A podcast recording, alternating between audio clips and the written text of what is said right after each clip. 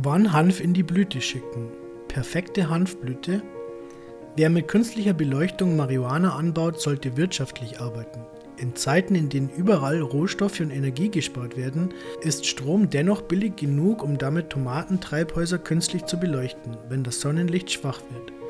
Mit der Hanfblüte kann weit mehr Geld verdient werden, aber auch hier sollte der Grower wirtschaftlich arbeiten. Wann Hanf in Blüte schicken, ist hierbei die entscheidende Frage. Der normale Growraum wird mit nur einer Altersstufe in der Hanfblüte betrieben. Wenn die Pflanzen den Raum nicht genügend begrünen, können diese teils nicht einmal umgestellt werden, um mit weniger Lampen für die Hanfblüte zu arbeiten. Das Ergebnis leidet, aber der Energieaufwand ist der gleiche. Wann Hanf in die Blüte schicken, ist die Frage, die entscheidet, ob der Grower mit den eingesetzten Mitteln die optimale Menge in der Hanfblüte erwirtschaftet. Eine Woche weniger oder mehr in der Vorblüte entscheidet darüber, ob der Growraum zu wenig, zu viel oder genau passend begrünt wird und ob man mit dem Aufwand das Optimum holt.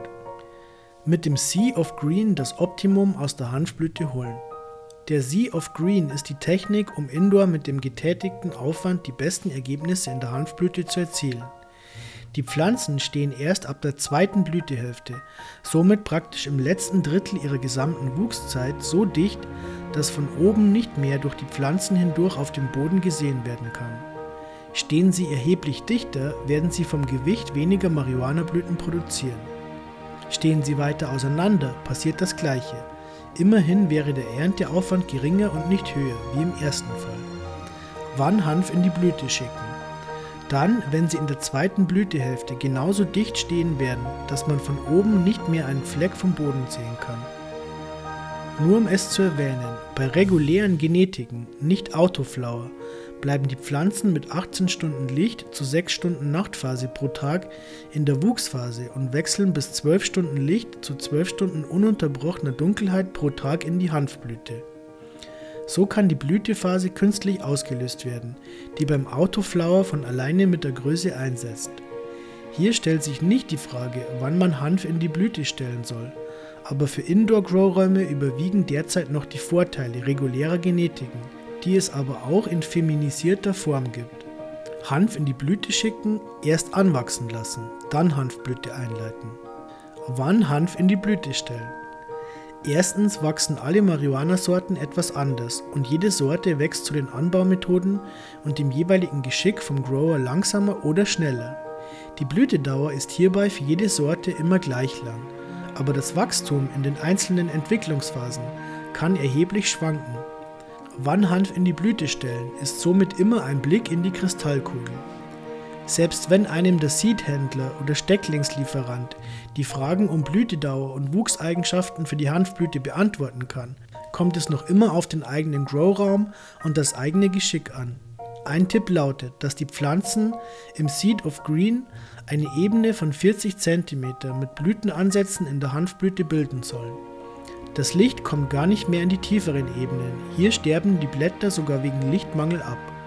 Die Pflanzen sollen somit möglichst 60 cm groß werden, aber nicht höher als 100 cm, da die Leistung allein aus den oberen ca. 40 cm stammt.